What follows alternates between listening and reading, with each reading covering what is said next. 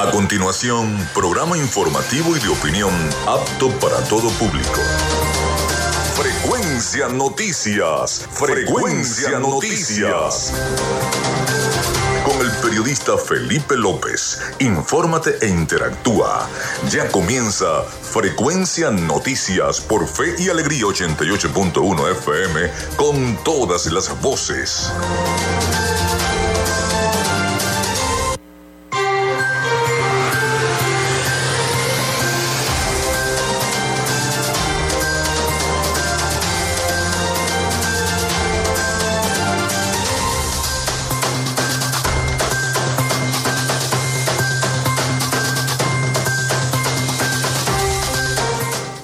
Buenos días amigos, ¿cómo están? ¿Cómo se sienten? Bienvenidos a Frecuencia Noticias. Les saluda Felipe López, mi certificado el 28108, mi número del Colegio Nacional de Periodistas el 10571.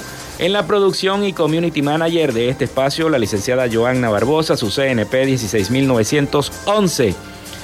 En la dirección de Radio Fe y Alegría, Iranía Costa. En la producción general, Winston León. En la coordinación de los servicios informativos, la licenciada Graciela Portillo. Nuestras redes sociales, arroba frecuencia noticias en Instagram y arroba frecuencia noti en Twitter. Mi cuenta personal, arroba Felipe López TV. Recuerden también que llegamos por las diferentes plataformas de streaming, el portal www.radiofeyalegrianoticias.com y también pueden descargar la aplicación de la estación para sus teléfonos móvil o tablet. Este espacio se emite en diferido como podcast en las plataformas iBox, Anchor, Spotify, Google Podcast Tuning y Amazon Music Podcast y también en vivo a través de Radio Alterna, emisora online, en el blog www.radioalterna.blogspot.com y en todas las plataformas de radio online del mundo. Allí también estamos en vivo. En publicidad, recordarles que Frecuencia es una presentación del mejor pan de la ciudad de Maracaibo, donde ya vienen las fiestas, ya vienen las fiestas de Sembrina, a empezar a encargar ese pan de jamón sabrosísimo delicioso que vende la gente de la panadería y charcutería San José.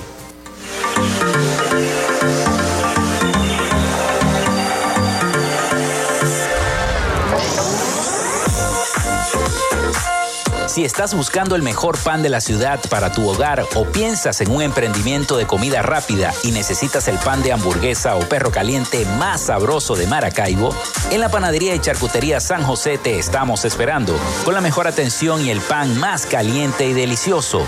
Tenemos para ti el pan francés, dulce, campesino, andino, el pan relleno de guayaba, las lambadas y las sabrosas quesadillas. También tenemos pastelería. Estamos ubicados en el sector panamericano, avenida 83 con calle 69, finalizando la tercera etapa de la urbanización La Victoria. Para pedidos, comunícate al 0414-658-2768. Panadería y Charcutería San José, el mejor pan de Maracaibo.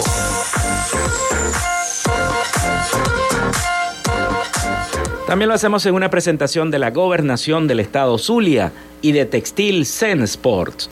En Textil Zen Sports tenemos más de 30 años de experiencia en confección y bordado de uniformes deportivos, escolares y corporativos. Somos asesores creativos para hacer los uniformes de tus sueños con calidad. Chemises, camisas, pantalones, monos, franelas deportivas y mucho más. Comunícate por los teléfonos 0412-757-0472, 0414-362-2302 o en Instagram en arroba Textil Zen Sports. Textil Zen Sports. Confección y bordado profesional. Y si estás buscando un community manager, nadie mejor que la gente de Social Media Alterna.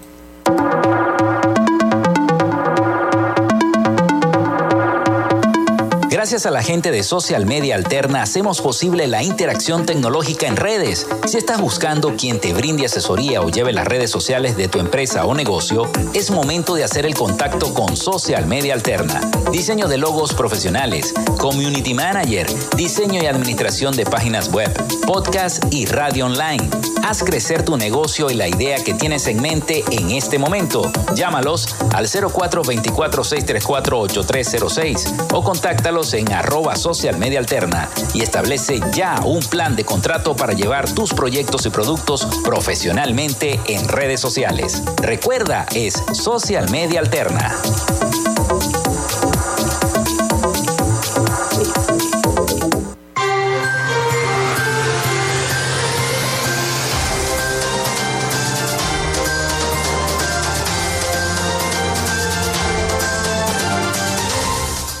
Bueno, vamos entonces a darle la línea al 0424-634-8306 para que se comuniquen con nosotros. Hoy estoy un poquito afectado con eh, la gripe que está dando en toda Maracaibo y bueno, no pudimos ni, ni asistir lamentablemente a la bajada de la Virgen de Chiquinquirá el día sábado, producto de esta afección gripal. Pero con estos cambios de clima, que si llueve, que si de repente hace calor, que si de repente hace sol, bueno, todo el mundo en Maracaibo anda afectado un poco con esta, este virus que está dando. Estoy yo también un poquito afectado. Así que hoy tenemos un programa bastante informativo. Ya sabemos que la noticia principal y la que acapara todos los portales es el triunfo de Luis Ignacio Lula da Silva en Brasil como nuevo presidente de esa nación, lo que coloca al continente suramericano todito pintado de rojo. Todito. Bueno, menos tres países. Ecuador, Paraguay y Uruguay. Lo demás es pura izquierda. Los demás países son pura izquierda. Todito pintado de rojo. Eso geopolíticamente le da mucho apoyo a el gobierno nacional de Venezuela y llamémosle el apoyo que no sabemos lo que va a pasar en la Corte Penal Internacional y los casos que se llevan en esa Corte Penal Internacional, porque Brasil es uno de los, eh, llamémoslo así, los pilares fundamentales de ese apoyo en contra del Ejecutivo Nacional que lidera el presidente Nicolás Maduro. No sabemos lo que va a pasar, a lo mejor Brasil va a retirar ese apoyo en contra de Venezuela. Y a lo mejor va a hacer un nuevo impulso en la OEA. Todo tiene que ver geopolíticamente cómo se está moviendo la política por el continente latinoamericano, suramericano, pero son los resultados que se están dando. vi ayer el Twitter del presidente de Colombia, Gustavo Petro, diciendo viva Lula. Yo jamás pensé que un presidente de un país como Colombia iba a decir pero son de izquierda, son gobiernos de izquierda y se apoyan unos a otros. Esa es la realidad. Y geopolíticamente el contexto es que Sudamérica está pintado de rojo en este momento, pese a que Chile no esté muy de acuerdo con las políticas que se implementan en Venezuela.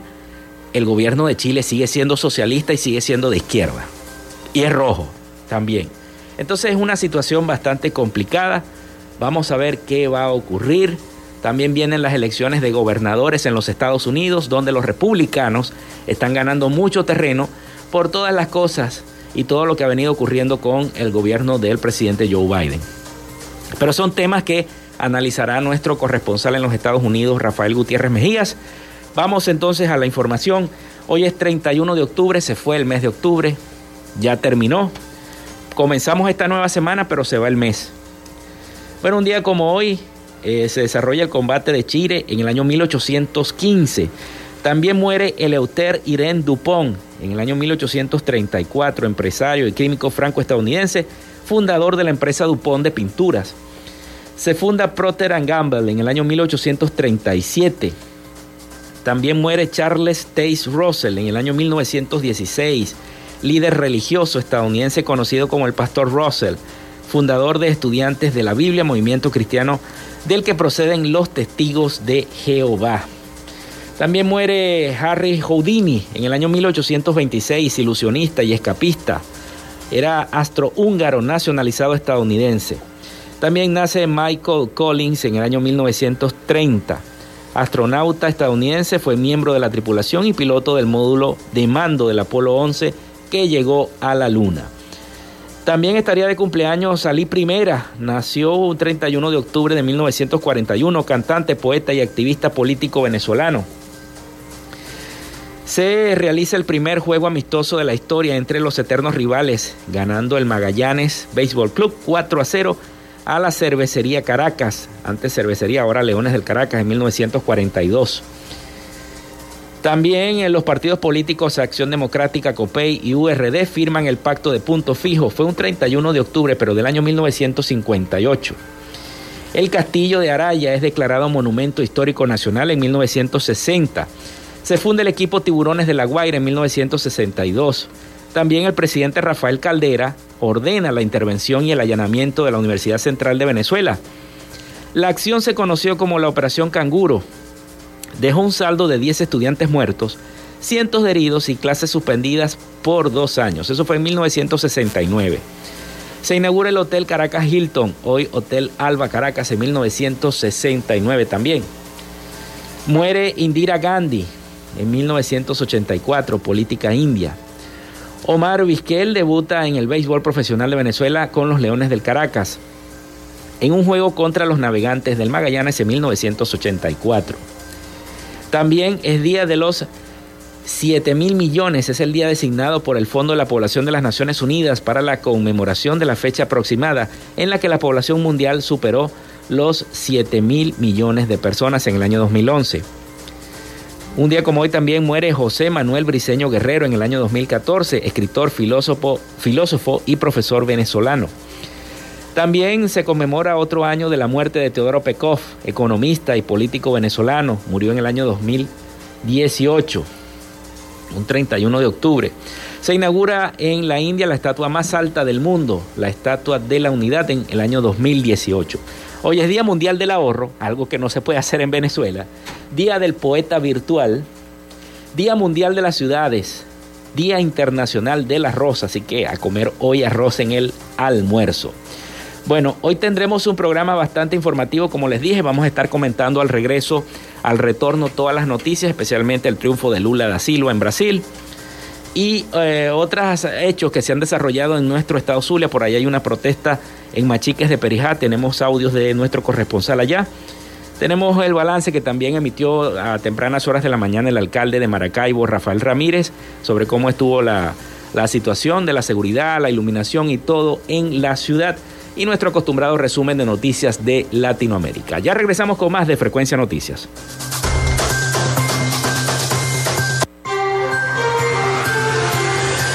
Ya regresamos con más de Frecuencia Noticias por Fe y Alegría 88.1 FM con todas las voces.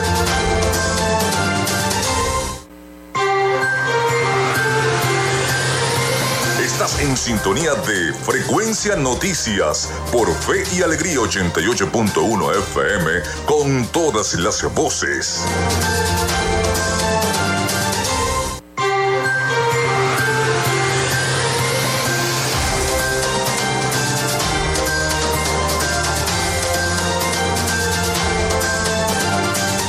Bueno, seguimos con Frecuencia Noticias a esta hora 11 y 20 minutos de la mañana.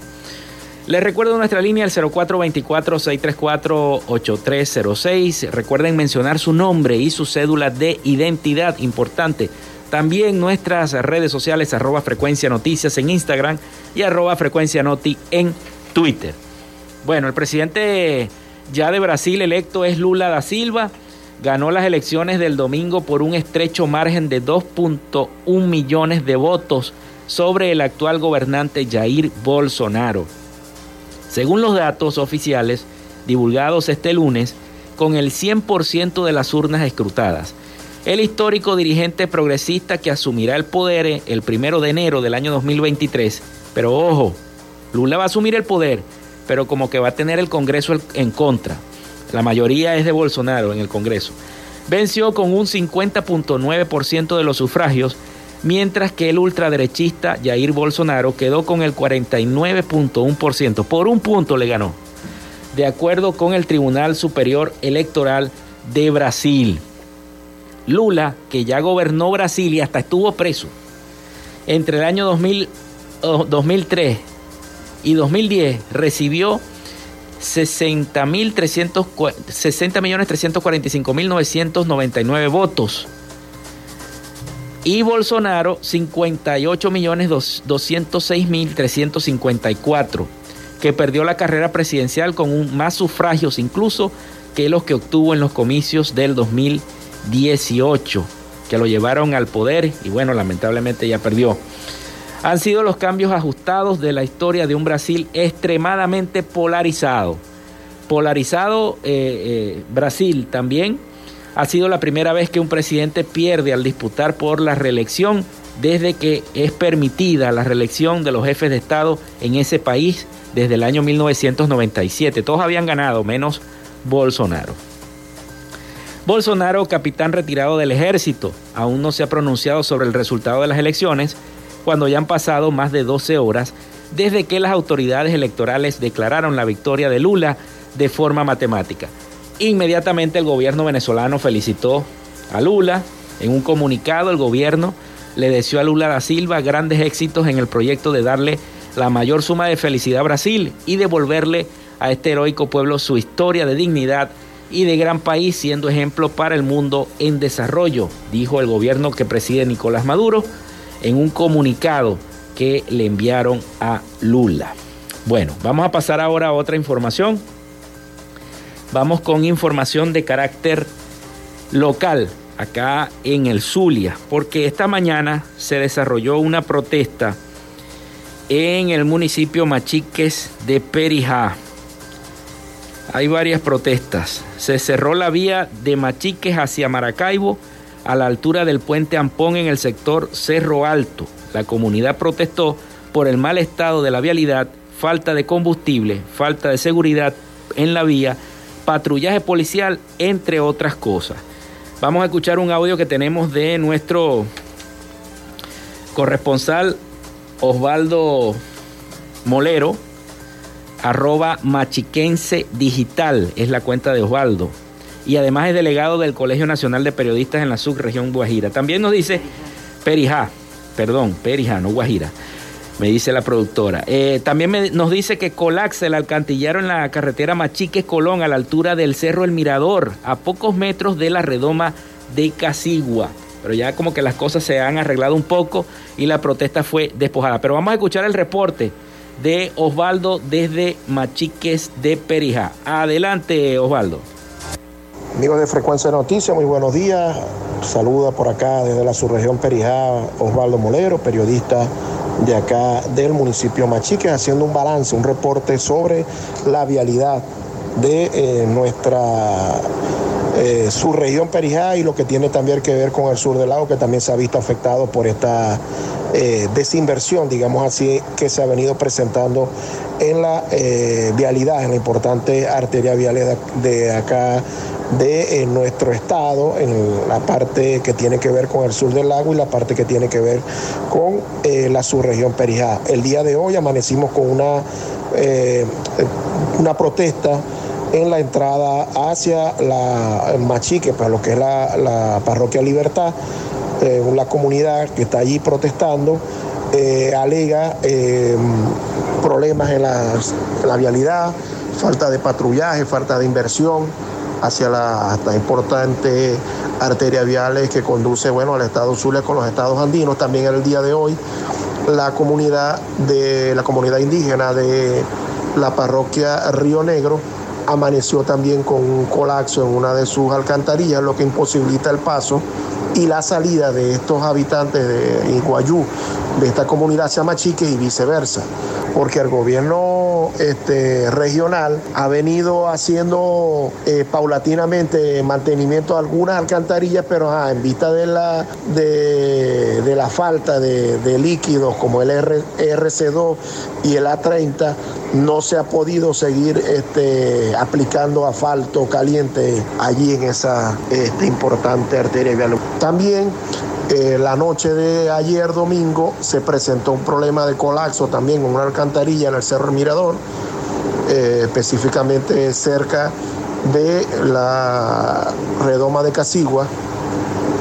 Y también tenemos conocimiento de una parte del puente en el kilómetro 33, que es una vía alterna que se usó eh, en años, muchos años cuando hubo el, problema con el puente Zulia, se utilizó mucho esta vía alterna en kilómetro 33, que el, gobernador Manuel Rosales hizo una importante inversión allí en esa, eh, digamos, arteria vial que conduce a al Zulia con lo, digamos, al municipio de Sumaria Semprún con el sur del lago, específicamente con Santa Bárbara y también por allí, por esa zona, conduce hacia la comunidad, hacia la población de Luigía, Estado Mérida. Estos, eh, estas comunidades, estos sectores están ahorita incomunicados debido a una parte del puente que conduce desde Casigua hasta eh, Santa Bárbara del Sur, específicamente en el kilómetro 33, repetimos, eh, un tramo del puente se dio, lo que imposibilita también el paso para estos eh, estos municipios del sur del lago de nuestro estado Zulia. Este reporte lo hacemos a esta hora de la mañana, reportó para ustedes Osvaldo José Molero, eh, CNP 19583.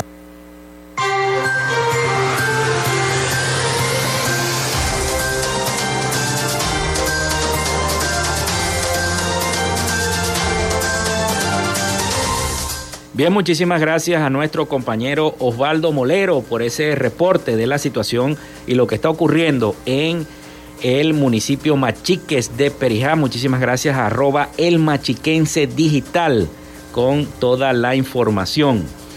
Y además, mm, saludos a Osvaldo, que es delegado del Colegio Nacional de Periodistas en esa zona, en la subregión Perijá y sur del lago.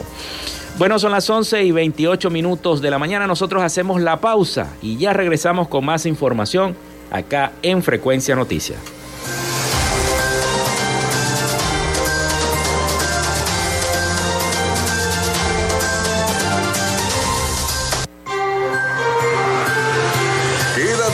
Nosotros. Ya regresa Frecuencia Noticias por Fe y Alegría 88.1 FM con todas las voces. De Frecuencia Noticias por Fe y Alegría 88.1 FM con todas las voces.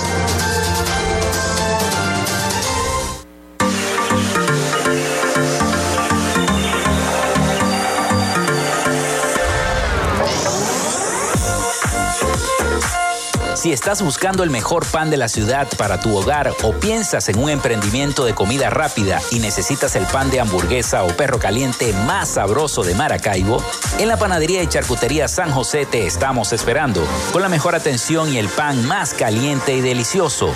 Tenemos para ti el pan francés, dulce, campesino, andino, el pan relleno de guayaba, las lambadas y las sabrosas quesadillas. También tenemos pastelería Estamos ubicados en el sector panamericano, Avenida 83 con calle 69, finalizando la tercera etapa de la urbanización La Victoria. Para pedidos, comunícate al 0414-658-2768. Panadería y Charcutería San José, el mejor pan de Maracaibo.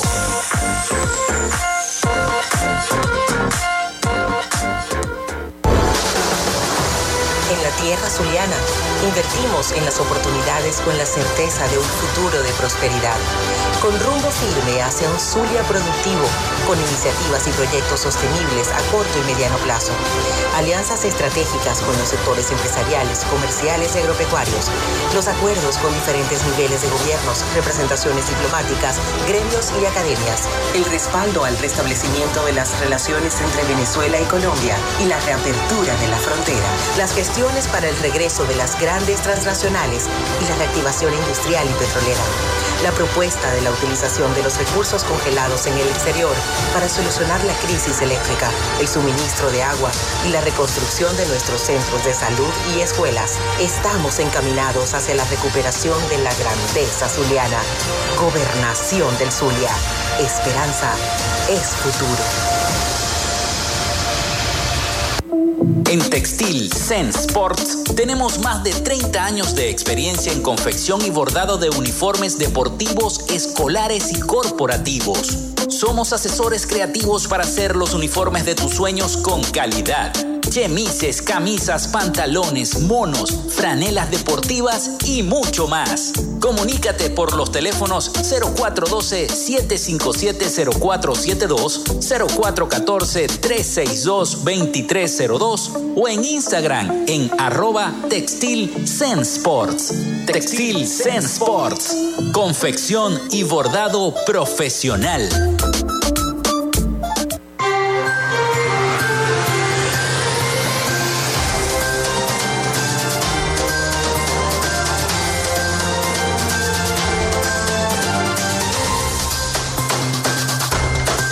Bueno, seguimos con más de Frecuencia Noticias. Son las 11 y 33 minutos de la mañana. Les recuerdo la línea y a todos los que han enviado saludos a través del 0424-634-8306, a través de la mensajería de texto o WhatsApp. También nuestras redes sociales arroba frecuencia noticias en Instagram y arroba frecuencia noti en Twitter. Bueno, vamos a seguir con más información. Me llega por aquí un mensaje de Carlos Petit, el Frente Amplio Vecinal de, de Cabimas invita a la comunidad a la sesión especial El Día del Vecino este miércoles 2 de noviembre a las 10 de la mañana en la Cámara Municipal de Cabimas, donde habrá un reconocimiento a distinguidos personajes destacados de la excelente labor con los adultos mayores. El líder social Carlos Petit los espera allá, así que bueno, ya está lista la invitación, Carlos el doctor Domingo Becerra, del Frente, presidente del Frente Amplio Vecinal de Cabimas. Así que bueno, están invitados para este miércoles 2 de noviembre a las 10 de la mañana en la Cámara Municipal de Cabimas. Bueno, seguimos con más información. Y la oposición luce dispersa. Saca esta nota de prensa la gente de versión final. Luce dispersa de cara a las primarias del próximo año dice, a menos de dos meses para que el 2022 concluya con unas primarias en puertas, el panorama de la oposición, en especial cuando se habla de los candidatos, parece destacar por lo disperso. Hay candidatos ya definidos y anunciados para las primarias que se encuentran haciendo su pre-campaña, tales son Carlos Prosperi, César Pérez Viva y Nick Evans. Sin embargo, con respecto a los otros aspirantes, la imagen no está tan clara. Un dirigente que ha manifestado su interés por participar en las primarias es Enrique Capriles Radonsky. Sin embargo, no ha terminado de ser explícito eh, en si será aspirante por Primero Justicia u otra organización porque también Juan Pablo Guanipa se está lanzando por Primero Justicia. Referente a sus aspiraciones, para las primarias, Capriles publicó en sus redes sociales un video con un mensaje, vamos a, con, a recontrarrestarnos.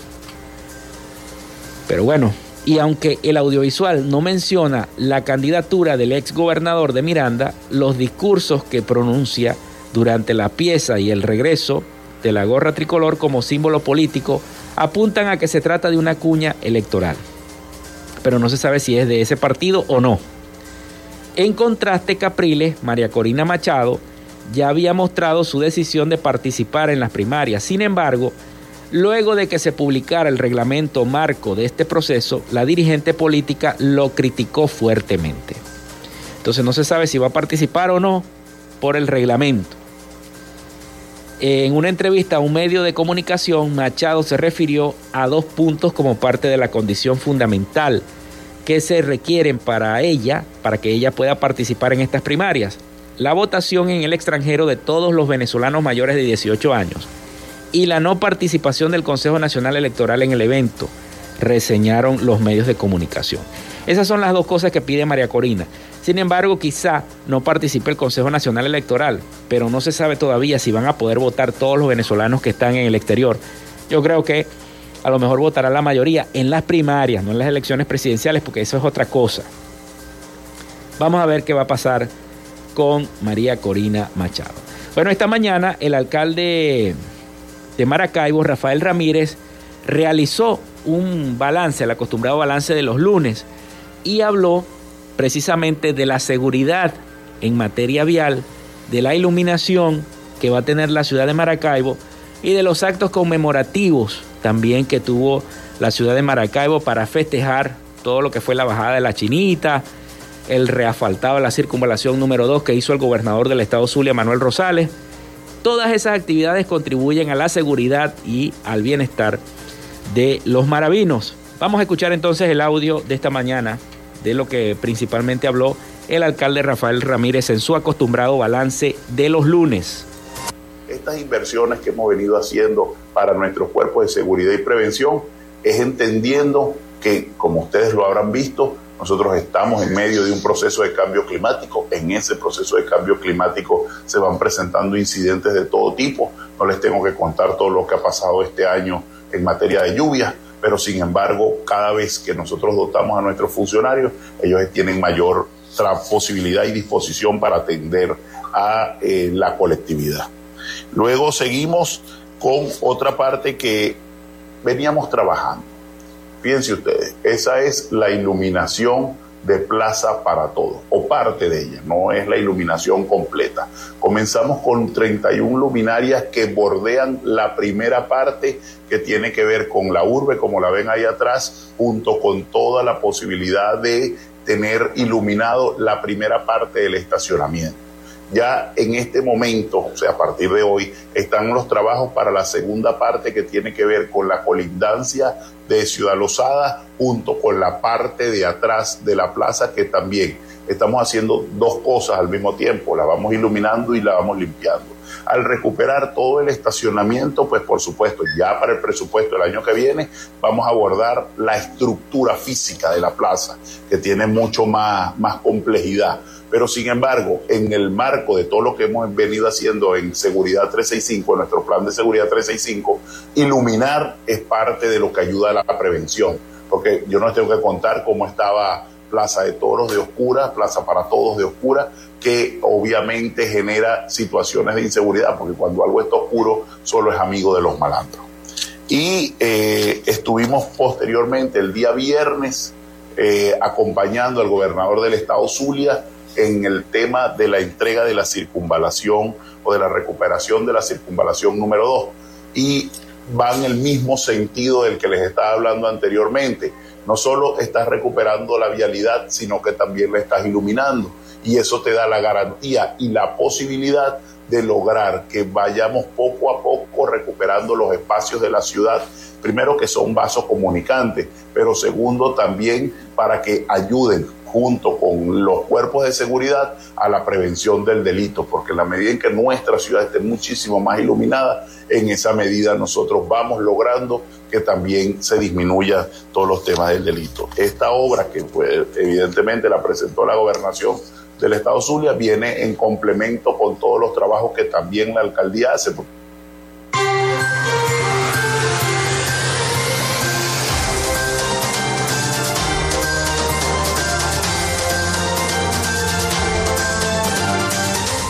Bien, eran parte entonces de las declaraciones del alcalde de Maracaibo, Rafael Ramírez, con su acostumbrado balance de los lunes, donde se refiere a el tema de la seguridad y la iluminación de la ciudad de Maracaibo. Pero también habló de lo que va a ser y lo que se está preparando a través de, eh, la sede municipal del INGRA, donde este, se está preparando ese récord mundial de la gaita. Me parece alguna actividad muy bonita que se vaya a hacer ese récord de Guinness mundial de la gaita. Nuestra productora Joana tiene la información de esto que acaba de informar el alcalde el día de hoy, que se va a hacer entonces el 8 de noviembre, tengo entendido. Joana. Ciertamente, buenos días a todos. Sí, nos llegó temprano una nota de prensa del Instituto Municipal de la Gaita, INGRA, donde nos dice que la Gaita representará la agrupación folclórica venezolana más grande del mundo, aspirando al récord Guinness. Y estamos muy orgullosos y por eso anunciamos y difundimos esta información, porque de verdad que es muy importante la gaita para los zulianos. Dice la nota, los ojos del mundo estarán puestos en Maracaibo el próximo 8 de noviembre cuando la capital zuliana sea epicentro de un concierto gaitero de alrededor de 400 músicos que al ritmo de furro, tambora, charrasca, cuatro y maracas buscarán inscribir la gaita como género folclórico en el libro de Guinness World Record. Desde el pasado 25 de octubre inició oficialmente el camino de aspiración a este galardón internacional para los exponentes de la gaita de Maracaibo, el Zulia y Venezuela, quienes se reunirán el venidero Día del Gaitero en busca de alcanzar una hazaña histórica nunca antes vista. La categoría de participación asignada por el Guinness World Record es la banda de música folclórica venezolana más grande del mundo. Vamos a representar la música venezolana a través de la gaita, expresó Endri Méndez, presidente del Instituto Municipal de la Gaita, INGRA. La gaita es el género que nos identifica en Maracaibo y es por eso que como representación folclórica históricamente queremos que quede reflejado para todos los venezolanos. La gaita, que es patrimonio cultural nacional desde el 2014, ahora busca un peldaño de forma internacional, logrando insertarse como agrupación folclórica que va a representar al país para poder lograr el récord Guinness, dijo y nos confirma el presidente del INGRA. Bueno, qué bueno, qué bueno esa nota. Muchísimas gracias, Johanna, por esa información que nos nutre, sobre todo para enaltecer el folclor zuliano como la gaita zuliana.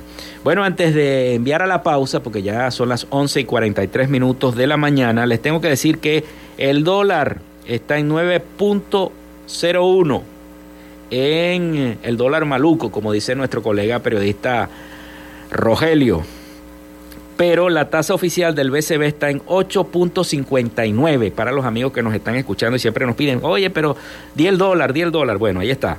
El, el paralelo está en 9.01 y el oficial BCB, Banco Central de Venezuela, en 8.59. Con esta información vamos a la pausa y ya regresamos con más de Frecuencia Noticias en nuestro último segmento del programa del día de hoy. Con nosotros. Ya regresa Frecuencia Noticias por Fe y Alegría 88.1 FM con todas las voces.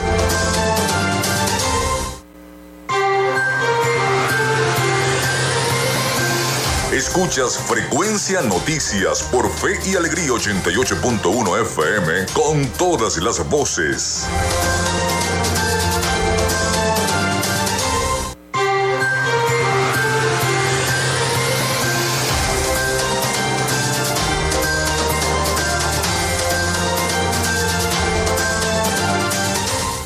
Bueno, seguimos con más de Frecuencia Noticias. Son las 11 y 47 minutos de la mañana. Se ha ido la mañana rápida, ¿vale? Gracias a la gente que nos ha escrito al 0424-634-8306. Hasta nos escribieron para decir que en Vallefrío llegó el agua. Llegó el agua. Qué bueno, gracias a Dios, después de tanto tiempo llegó el agua en Vallefrío, nos dice la gente. También en nuestra cuenta en Instagram, arroba frecuencia noticias y en Twitter, arroba frecuencia noti. Muchísimas gracias a todos ellos. Bueno, vamos entonces con las noticias de Latinoamérica y nuestro colega periodista Rafael Gutiérrez Mejías desde los Estados Unidos con toda la información.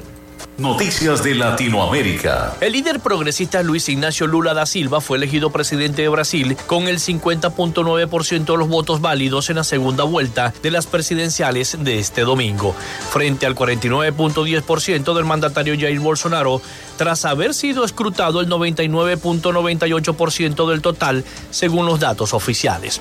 El dirigente del Partido de los Trabajadores venció con una ventaja de poco más de 2.1 millones de votos en unas elecciones más polarizadas de la historia y la de menor diferencia entre los candidatos a la segunda vuelta. Los medios de comunicación más destacados del mundo señalaron la noticia en sus principales portadas. El dirigente progresista ya había vencido la primera vuelta el pasado 2 de octubre con el 48.4% de los votos válidos, pero como no obtuvo más de la mitad de los sufragios, tuvo que medirse en el día de ayer en el balotaje. Lula da Silva, que gobernó Brasil entre el año 2003 y 2010, asumirá su tercer mandato como jefe de Estado el próximo mes de enero. La prensa cubana sufre una represión constante, el control de las comunicaciones y vive el mayor éxodo de la historia, según un informe aprobado en el día de ayer durante la Asamblea General de la Sociedad Interamericana de Prensa número 78. En el documento se denuncia que los periodistas de la isla son objeto de un constante hostigamiento y amenazas por parte de un andamiaje represivo contra la libertad de prensa del régimen de Miguel Díaz Canel. En muchos casos, esto se traduce en citaciones policiales y en el peor de los escenarios, en el encarcelamiento, según la CIP. La organización recuerda que el periodista y activista cubano Lázaro Yuri Valles en Roca, detenido desde junio del año 2021, fue condenado a cinco años de prisión por el delito de propaganda enemiga de carácter continuo y resistente y se encuentra recluido a pesar de su grave estado de salud, de acuerdo con la asociación.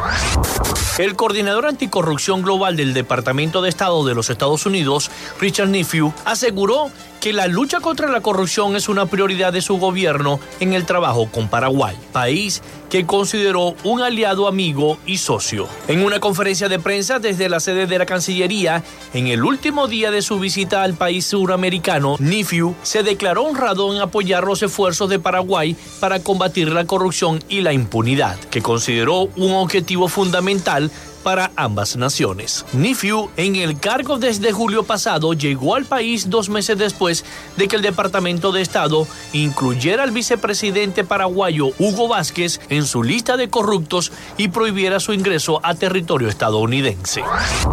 Los mercados financieros brasileños se preparan para una sesión volátil después de que el izquierdista Luis Ignacio Lula da Silva ganara las elecciones presidenciales de ayer domingo, mientras los inversores sopesan las especulaciones sobre su gabinete y el riesgo de que su rival derrotado cuestione sus resultados. En las operaciones previas a la apertura de Wall Street, el índice Charles en ICI Brasil que agrupa las acciones más importantes de ese país, caía un 2.51%, augurando un día de números rojos. Los inversores estarán muy atentos a las señales de tensiones políticas que podrían crear agitación o hacer descarrilar la expansión de la mayor economía de América Latina, con una previsión de crecimiento económico del 2.7% para el año 2022. El mercado de renta visible brasileño Bovespa lleva ganando un 14.8% en términos de dólares estadounidenses este año, el segundo mejor entre los índices de referencia del mundo mientras que su moneda,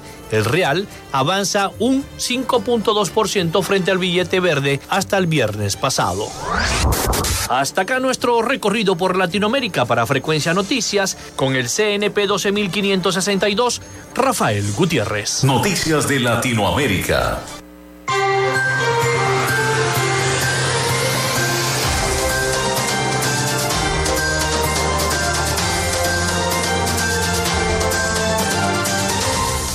Gracias Rafael por ese reporte desde los Estados Unidos y las principales noticias de Latinoamérica. Bueno, y ese análisis sobre económico ahora que Lula es el presidente electo de Brasil, Bolsonaro está callado, no dice nada.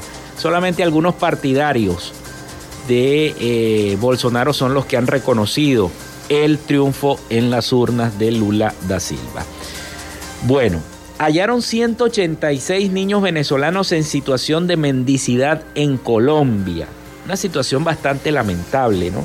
Que nuestros niños venezolanos, en vez de estar estudiando, en vez de estar en las escuelas, formándose, estén en mendicidad en Colombia.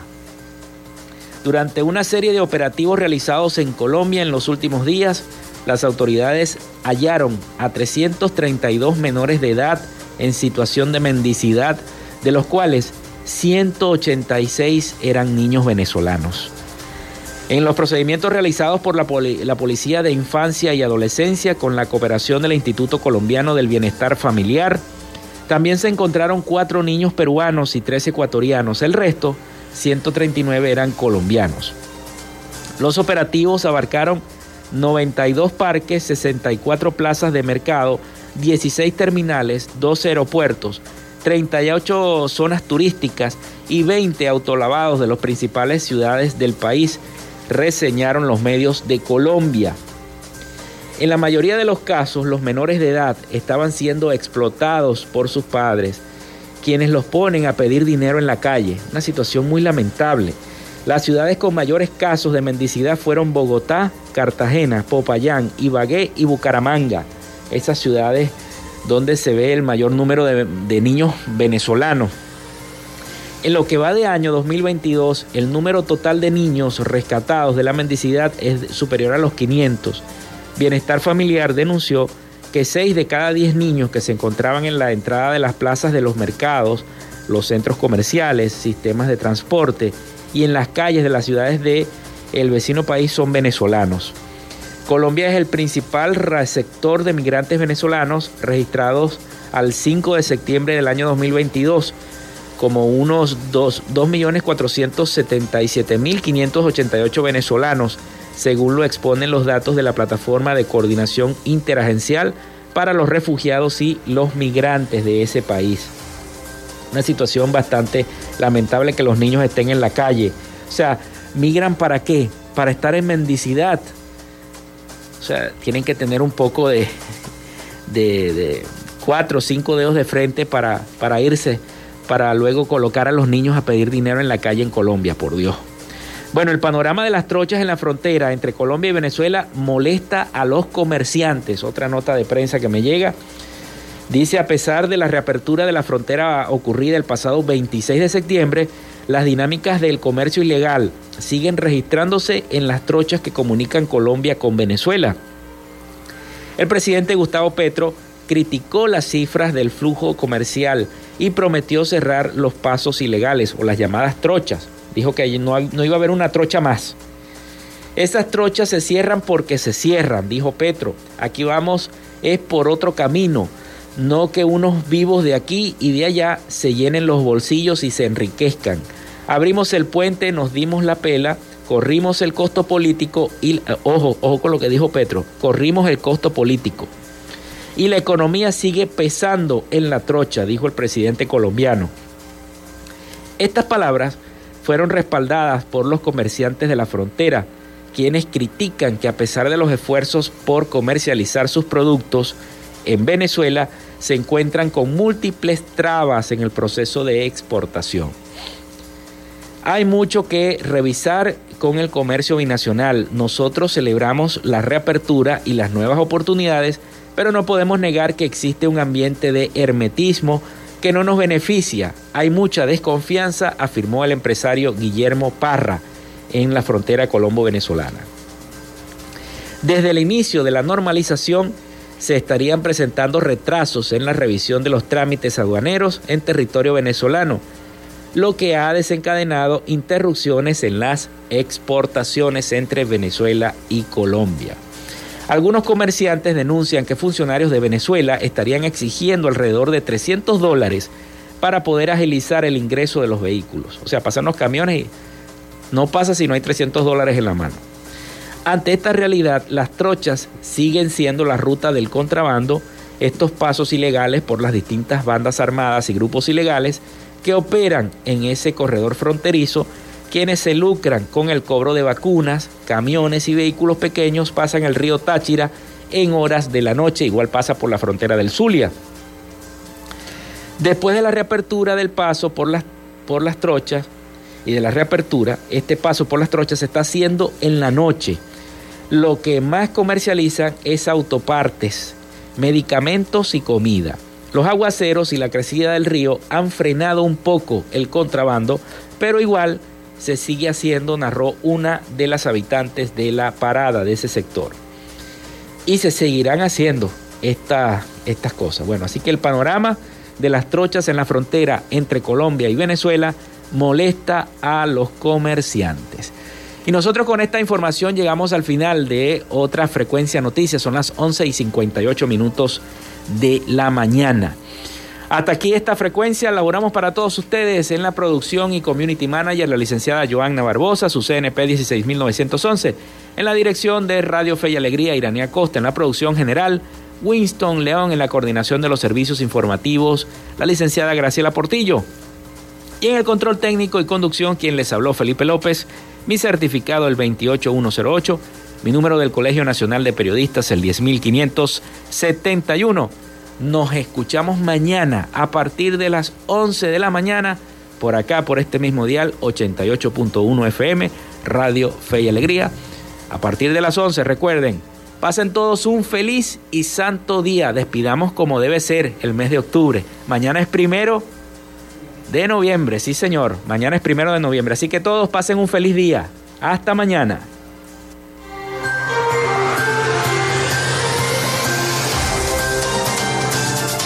Frecuencia Noticias fue una presentación de Panadería y Charcutería San José, el mejor pan de Maracaibo. Están ubicados en el sector panamericano, avenida 83 con calle 69, finalizando la tercera etapa de la urbanización La Victoria. Para pedidos, comunícate al 0414-658-2768. Gobernación del Estado Zulia. Textil Sensport. Confección y bordado de uniformes. Comunícate por los teléfonos 0412-757-0472, 0414-362-2302 o en Instagram en arroba textil. Social Media Alterna. Si necesitas una página web o un community manager, llámalos al 0424-634-8306 o contáctalos en arroba Social Media Alterna. Frecuencia Noticias.